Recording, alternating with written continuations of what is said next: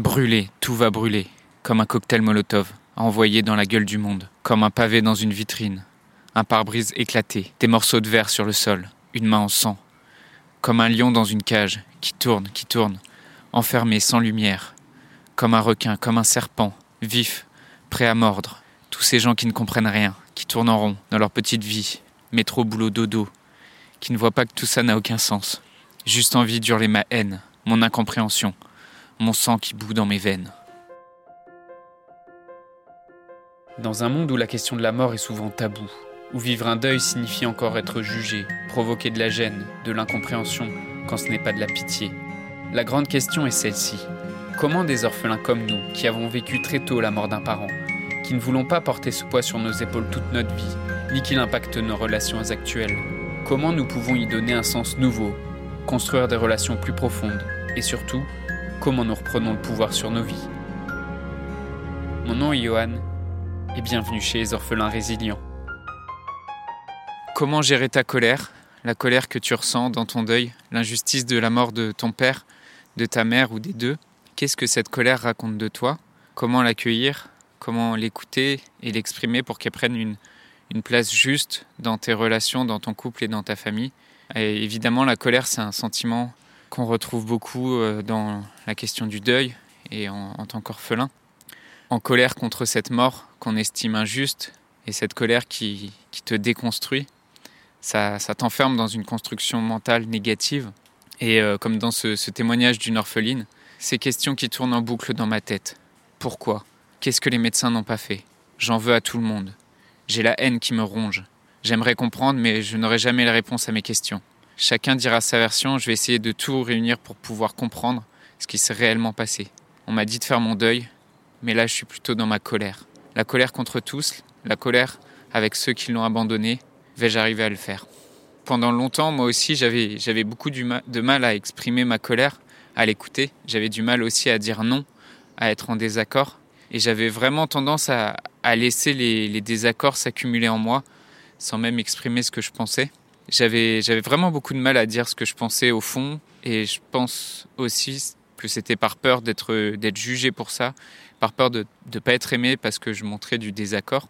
Donc je laissais les choses fermenter en moi jusqu'à bah, parfois jusqu'à exploser cette la fameuse goutte d'eau qui fait déborder le vase. Je trouvais des échappatoires aussi pour pas exprimer cette colère. Je, je prenais énormément sur moi et surtout je me faisais défaut en fait et je faisais défaut à mes propres envies parce que je mettais inconsciemment en priorité les, envies des autres, parce que je pensais que c'est comme ça que les autres continueraient à m'aimer. J'avais quand même un moyen pour suivre mes envies, mais je le faisais sans vraiment affirmer, sans me positionner clairement, et juste, il, m'arrivait souvent de, fuir ou d'ignorer le conflit.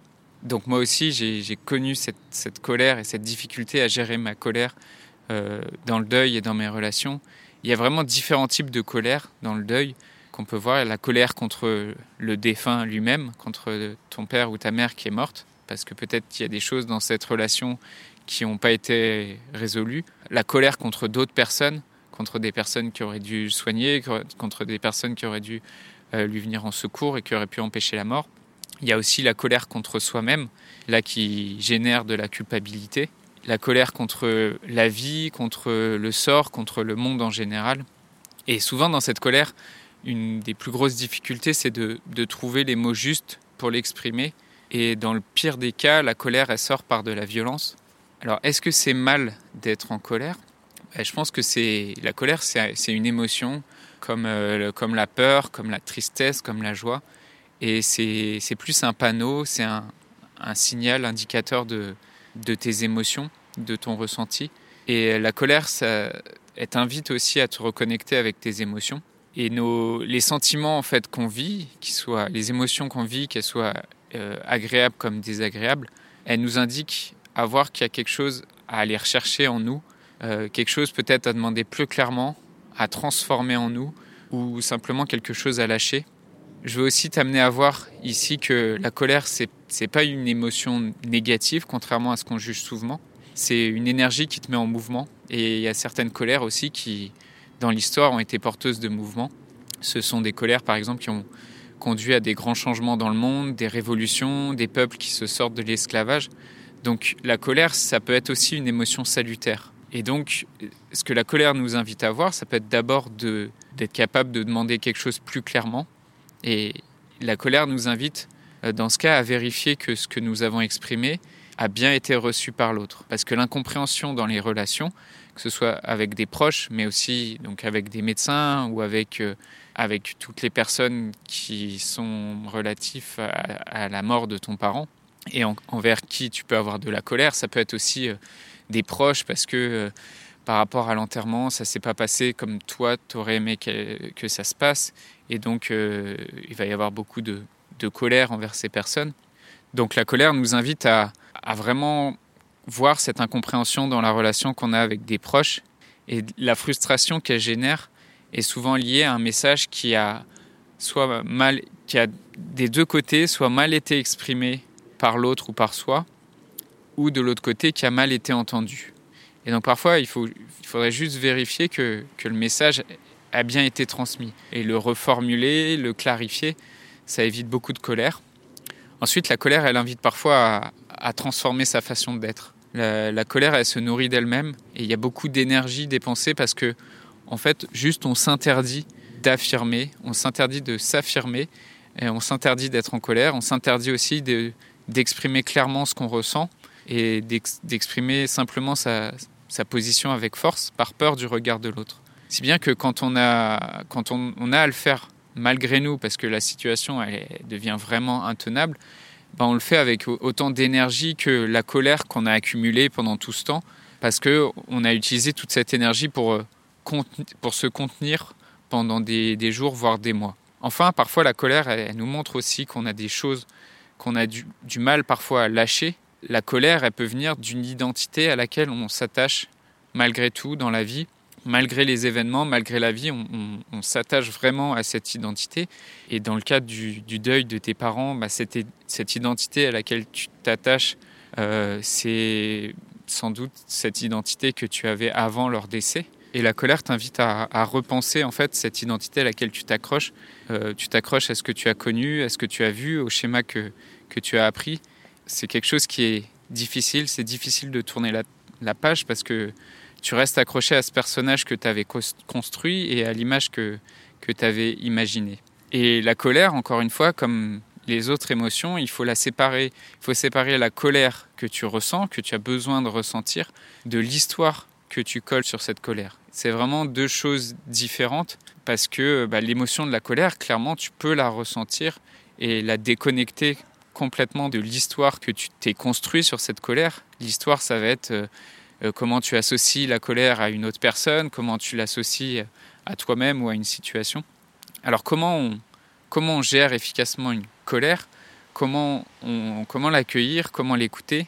Comment on fait pour comprendre quels sont les besoins qui ne sont pas nourris derrière elle? Qu'est-ce que la colère elle cherche à, exprimer et à faire ressortir? D'abord, je t'invite vraiment à, à, considérer donc que la colère, c'est quelque chose, c'est un, un élément de, notre vie avec lequel il faut composer et pas quelque chose qu'il faut euh, nécessairement rejeter de soi. Et que donc il, faut être capable d'exprimer une colère juste. Et une colère juste, c'est une colère qu'on exprime à temps, dans la bonne mesure et auprès des bonnes personnes. À qui c'est pas arrivé d'avoir des colères qu'on a accumulées avec le temps et qu'on ressort sur les mauvaises personnes?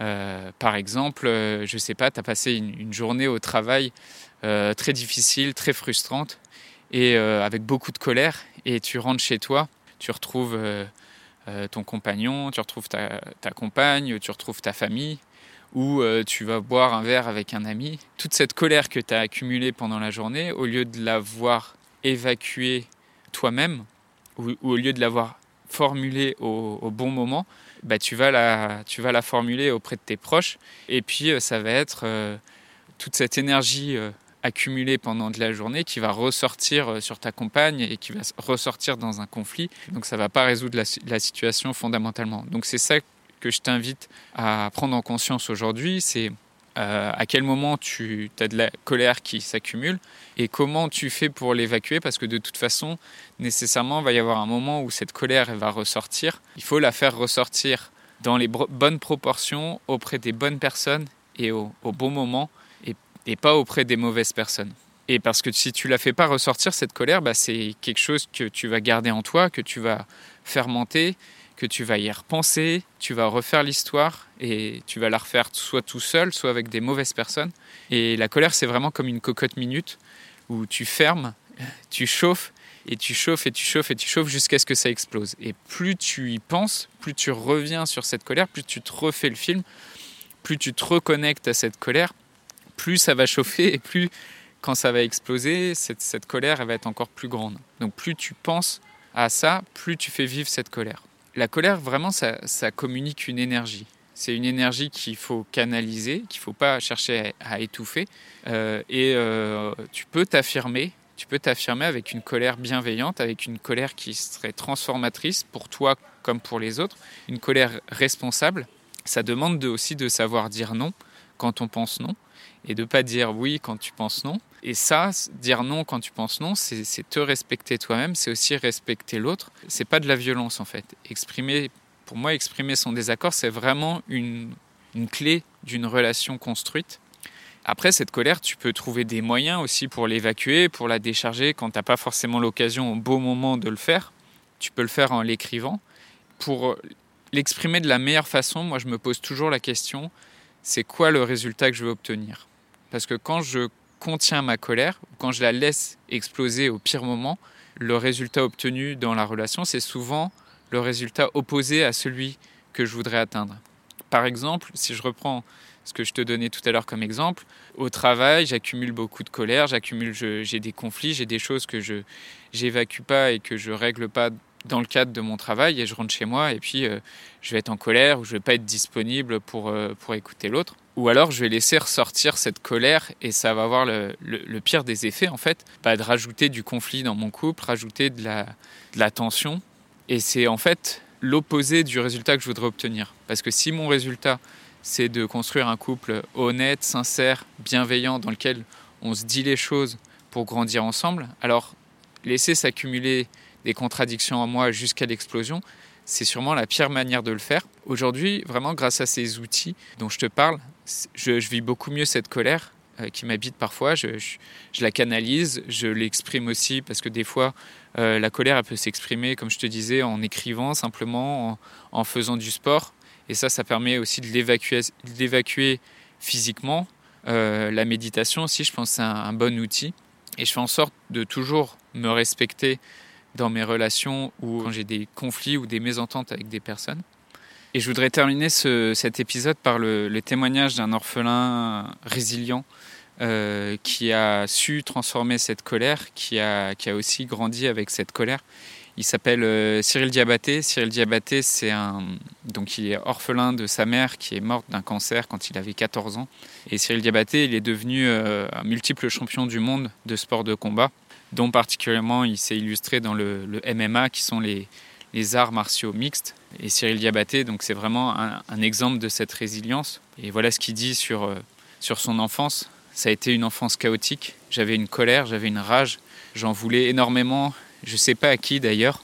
J'avais besoin d'un exutoire et les sports de combat pour sortir cette rage. Mon entraîneur a vu en moi une rage qu'il n'y avait pas chez les autres sportifs.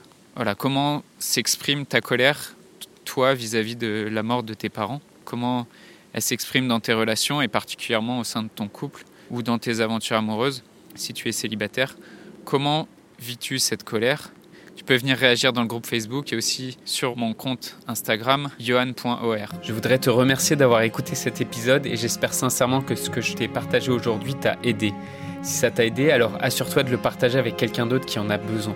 J'ai créé récemment un groupe Facebook qui rassemble des orphelins ayant pour mission de partager leur expérience et de s'entraider. Ce groupe s'appelle Orphelins Résilients et l'accès est gratuit. Tu peux retrouver tous les détails pour rejoindre le groupe dans la description du podcast. Orphelins Résilients, c'est une communauté d'orphelins entreprenants, audacieux, ayant réellement envie de faire une différence dans leurs relations auprès de leurs proches et avoir une vie de couple inspirante.